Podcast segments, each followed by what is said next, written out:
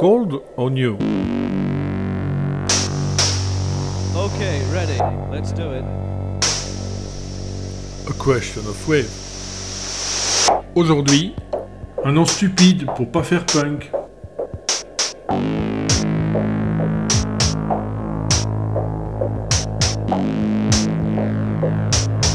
Une capsule musicale proposée par Bernard Winken.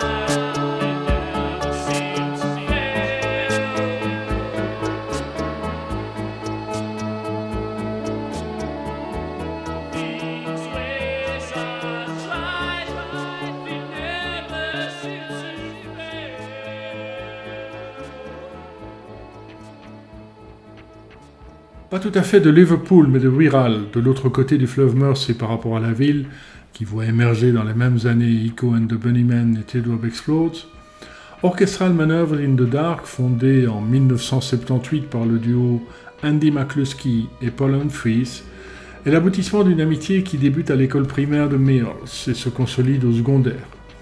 Où les deux potes, qu'unit leur aversion pour le cock rock, cet univers macho où les guitares prédominent, brandis comme autant de biroutes saillantes, partagent des expériences musicales dans des groupes où Andy chante et tient la basse, alors que Paul, d'abord Roddy, apprend peu à peu à manipuler les synthétiseurs. On a débuté avec The Messerschmitt Twins, et voici Pretending to See the Future.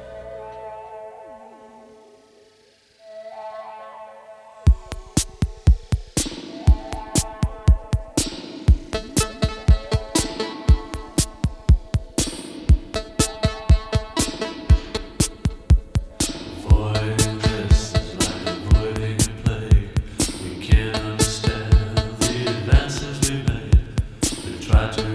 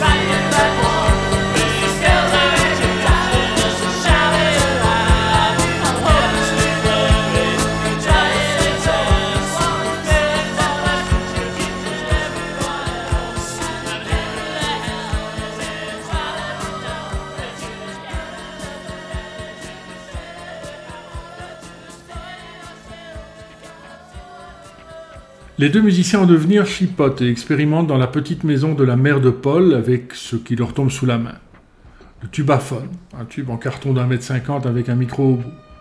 Des appareils électroniques démontés et remontés pour faire du bruit, dont la radio de la tante d'Humphreys dépecée pour ses circuits électroniques. Une basse pas chère mais pour gaucher alors qu'Andy est droitier. Il en joue donc de façon renversée.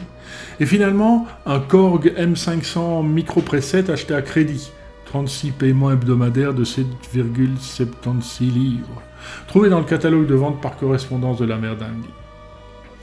McCluskey fonde Equinox en 1975, où, largement influencé par Kraftwerk, il commence à explorer les sonorités électroniques. Il rejoint ensuite Pegasus, puis l'éphémère Hitler's Underpants, où Humphreys parfait son maniement des claviers. Le côté expérimental du duo s'illustre dans ce double extrait du concert de novembre 1978 d'OMD à la Factory, publié comme 45 tours bonus avec le second album. Introducing Radios est suivi de Progress.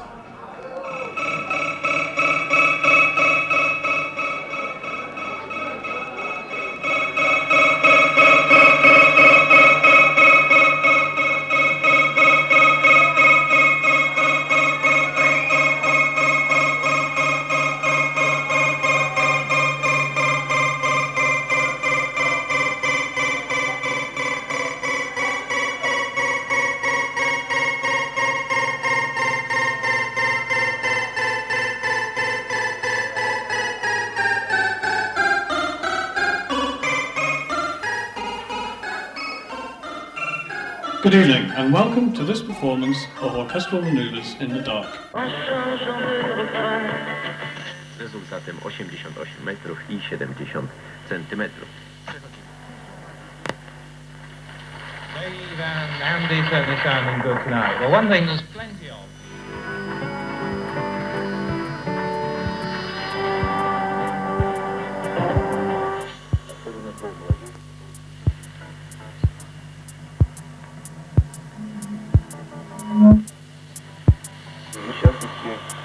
Sometimes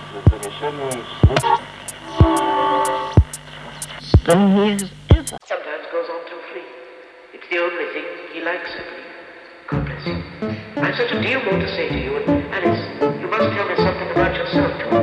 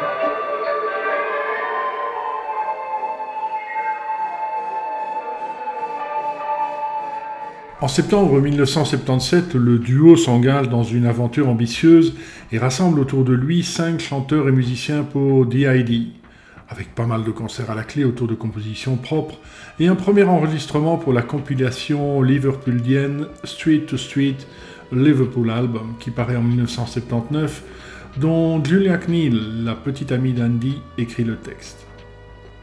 Mais dès août 1978, D.I.D. cale sur les divergences musicales d'usage et McCluskey embarque comme chanteur dans la formation électronique locale Day Like I Love You, qu'il quitte quelques semaines plus tard.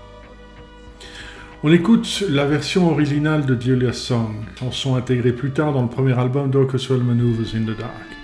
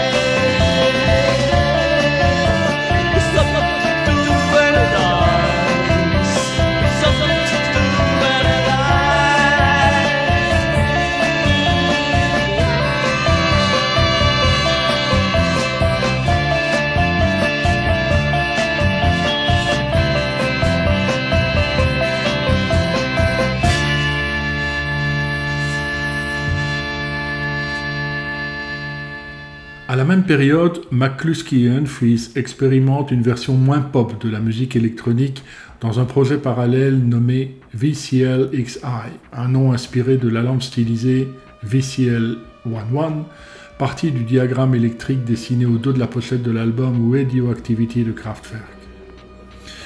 VCL XI est aussi le titre d'un morceau du deuxième album d'Orchestral Manœuvre, lui-même intitulé Organization, en référence au groupe de krautrock expérimental de Ralph Hutter et Florian Schneider, précurseur de Kraftwerk, dont le nom complet est Organisation zur Verwirklichung gemeinsamer Musikkonzepte, littéralement Organisation pour la réalisation de concepts musicaux partagés.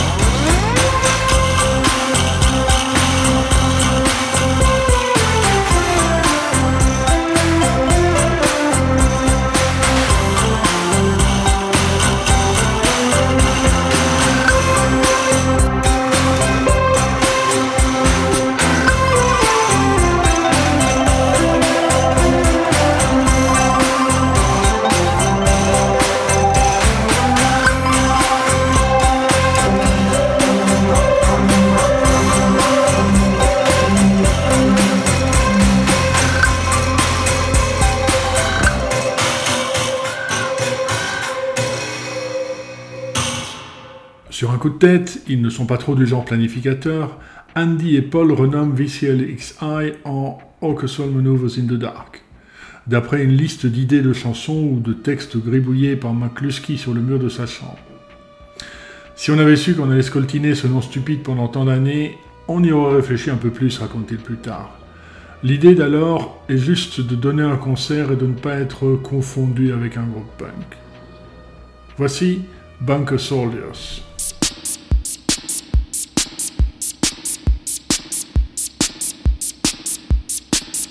Thank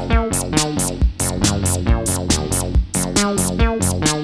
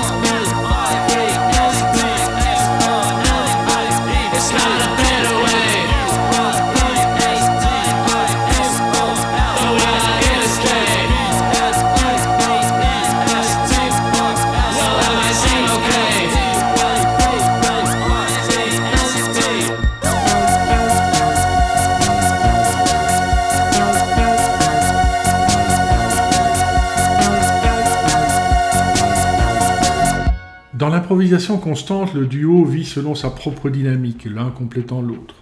Le premier tenant le rôle de chirurgien, le second de boucher. Conscients tous deux, selon la formule lapidaire de McCluskey, que deux pôles ne ficheraient rien, et deux Andy s'entretueraient. La force compositionnelle conjointe conciliant mélodie et recherche de son. Comme en témoigne le premier 45 tours, qui sort chez Factory Records le 21 mai 1979. Tony Wilson n'aime pas, mais sa femme Lindsay Reed, oui. Que Martin Annette est censé produire, mais il ne travaille finalement que sur la phase B, et dont la pochette, dessinée par Peter Saville, s'inspire d'une machine thermographique vue au département de polygraphie de Manchester, idée proposée dans un premier temps à Thornton Weishaw, qui, petit salaud arrogant, selon les termes de Wilson, envoie Saville paître. Au total, une bonne chose pour le graphiste qui retire de cette collaboration plusieurs prix et reconnaissances. On écoute Electricity face A produite par Chester Valentino, la toute première composition du duo, que McCluskey décrit sans fausse modestie avec une certaine justesse comme une version plus rapide de Radioactivity. D'abord la version précoce de DID, ensuite celle d'OMD.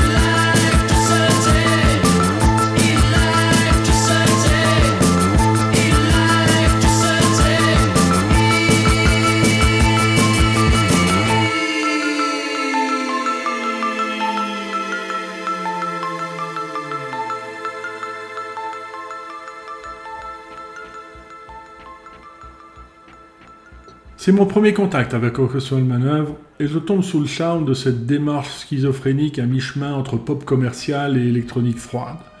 Moi, dont la Dual 704 avec sa cellule Shure M91E chaufferait si elle n'était pas si robuste, à force de tourner, à 33 tours par minute, le rouge et le noir de Man Machine depuis précisément un an.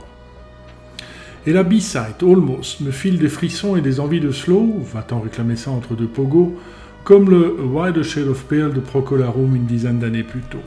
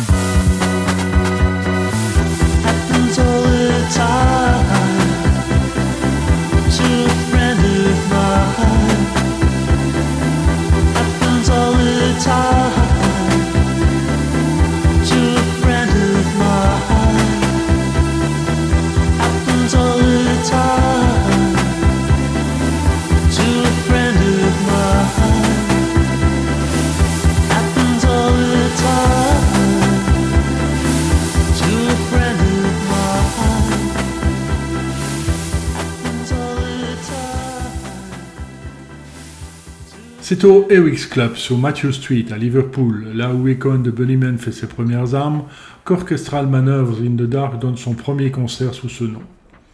Les deux musiciens sont accompagnés par les bandes enregistrées de Winston, le théâtre 4 pistes ainsi affectueusement prénommé d'après le copain de Julia dans le roman 1984 de George Orwell, et appartenant à Paul Collister, alias Chester Valentino, d'après le nom d'un nightclub de la ville voisine de Chester. Producteur et bientôt manager de MD.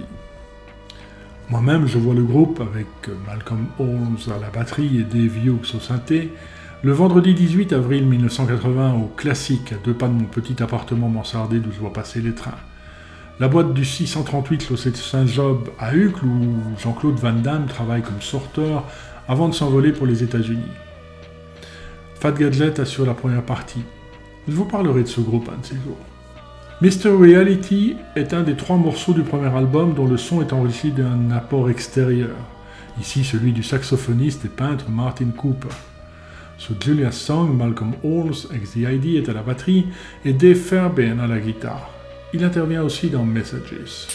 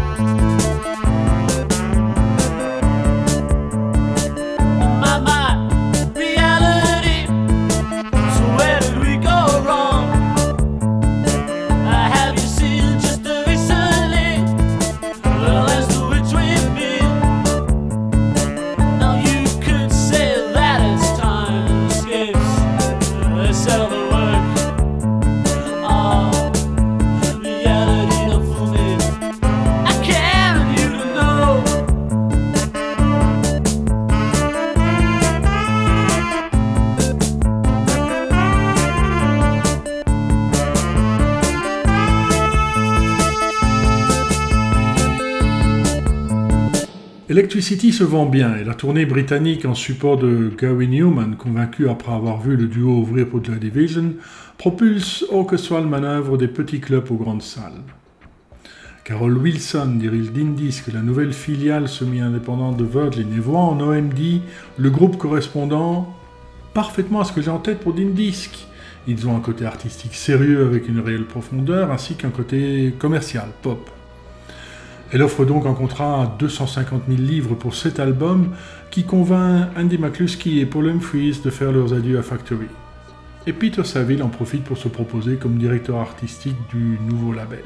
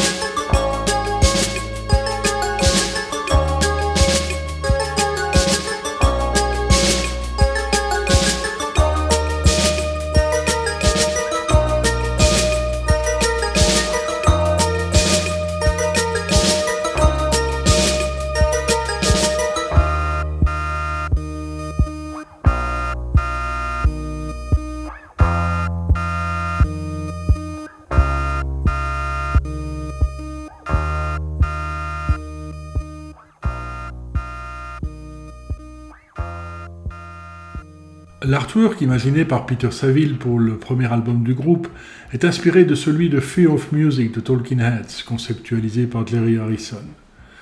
Mais il doit encore plus au designer d'intérieur Ben Kelly. Il se partage d'ailleurs le prix décerné par le Designers and Art Directors Award pour cette réalisation. Qui lui suggère, la veille de l'échéance, une spécialité de sa ville à propos du génie duquel Carol Wilson raconte avoir appris que chez les gens qui mettent tous leurs œufs dans le même panier, il en manque toujours un peu ailleurs. Va voir le magasin OI dont j'ai dessiné la porte d'entrée à Covent Garden, suggère donc Kelly. C'est ta pochette. Et ça donne un carton bleu brillant perforé de 12 x 12 rectangles au bout arrondi disposés en oblique qui laisse voir l'orange vif de la pochette intérieure. Génial. Mais cher, au point de manger une bonne partie des royalties du groupe.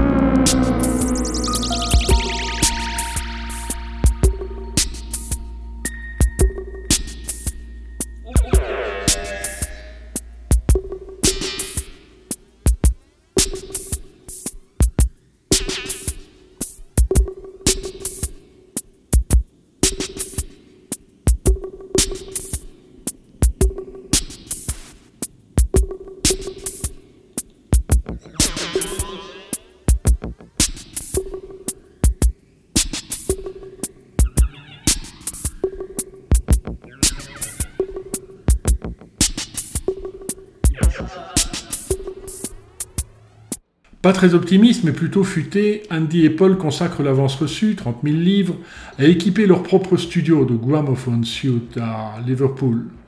Au moins comme ça, il leur restera quelque chose quand ils se feront jeter par Dindisc après un premier album dont ils prédisent des ventes insuffisantes.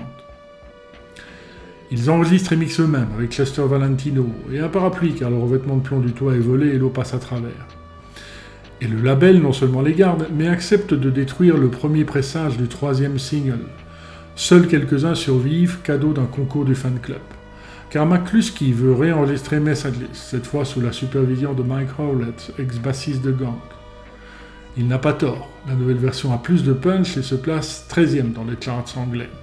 À propos de la production de ce premier album, Unfreeze explique Moi, la moitié du temps, on ne savait pas ce qu'on faisait. Ce que McCluskey nuance. Avec le recul, il a maintenant une naïveté et un charme et plein d'énergie.